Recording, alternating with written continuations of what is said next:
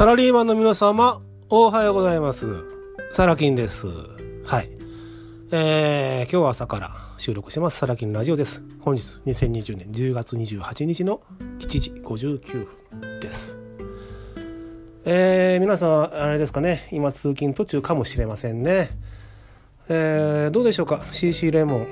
ね、ちょっとまあ、落ち着いたというかね、落ち着いてはないんですが、あの、まあ皆さん慣れられてね、えー、マスクをね最近されてない方もたまに見かけますが、えー、電車内とかどうでしょうかね。うん。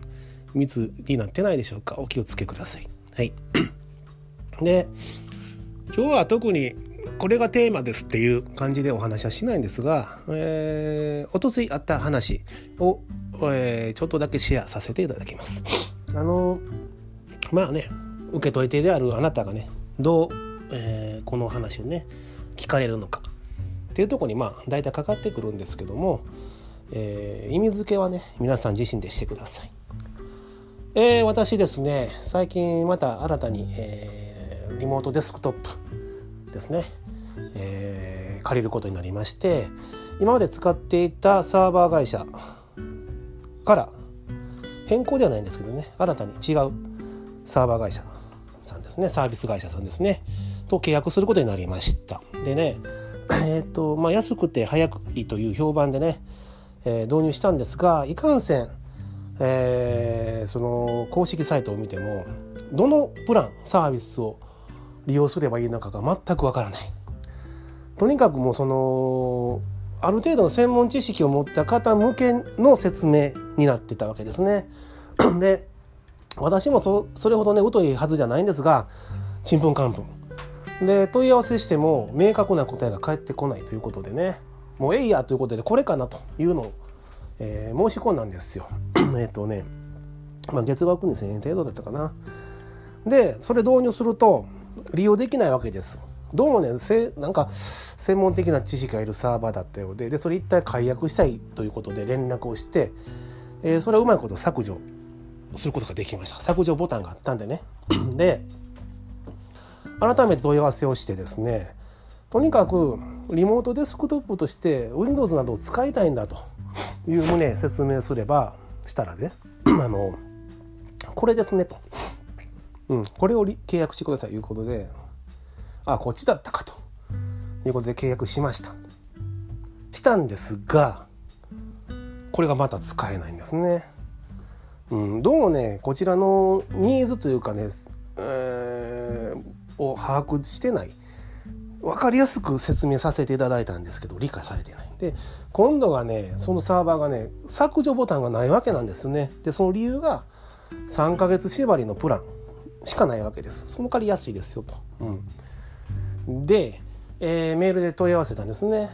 あの一度も使うことなく、えー、解約させてくださいと、うん、だって使えないんだもんと。ね。でメッセージ送ったんですがあろうことか2日までの暮らせど連絡がないということで、えー、これはねこれはというかこういう場合はやはり電話です。ということで、えー、電話しました。でね、えー、まあある程度シミュレーションしてました。どうせこういった回答がまず一発目来るだろうなと。はい。あの長いこと生きてるとね大体予想がつくわけです。いろんな経験してますんではい。で案の定お客様とね弊社ではこの件につきましては3ヶ月間ご利用いただいた後に解約してくださいと、ね、3ヶ月プランとなってございますとね いうことですよ。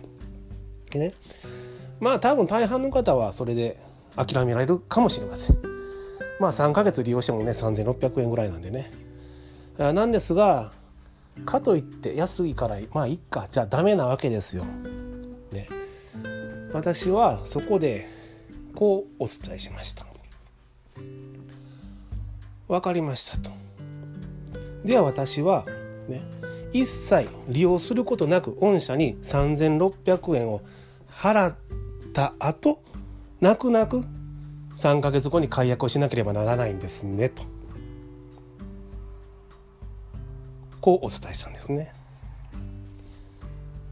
そしたら向こうの担当者の出方を私はちょっと伺ってみたんです。案の定あわあわしておりました。うん、いやまああのってね。そういうことになるんですけれどもみたいな。申し訳なさそう、うん、でそこでね私行けると思ったんですね。間髪入れず「すいません」と「ね、御社サービス会社さんとしてね解約ができないっていうわけはないでしょうと。うん、だって借りてるサーバー名前変えるだけじゃないですか。ね、どうしてもロックがかかってね、うん、3ヶ月縛りで3ヶ月過ぎないとねロックが解除されない。つきましては削除できないんです。解約できないんです。っていう技術的な問題があるんだったら仕方ない。かもしれない。けど普通に考えてできますよね、うん、いやいや削除できるでしょとそのサーバーをね。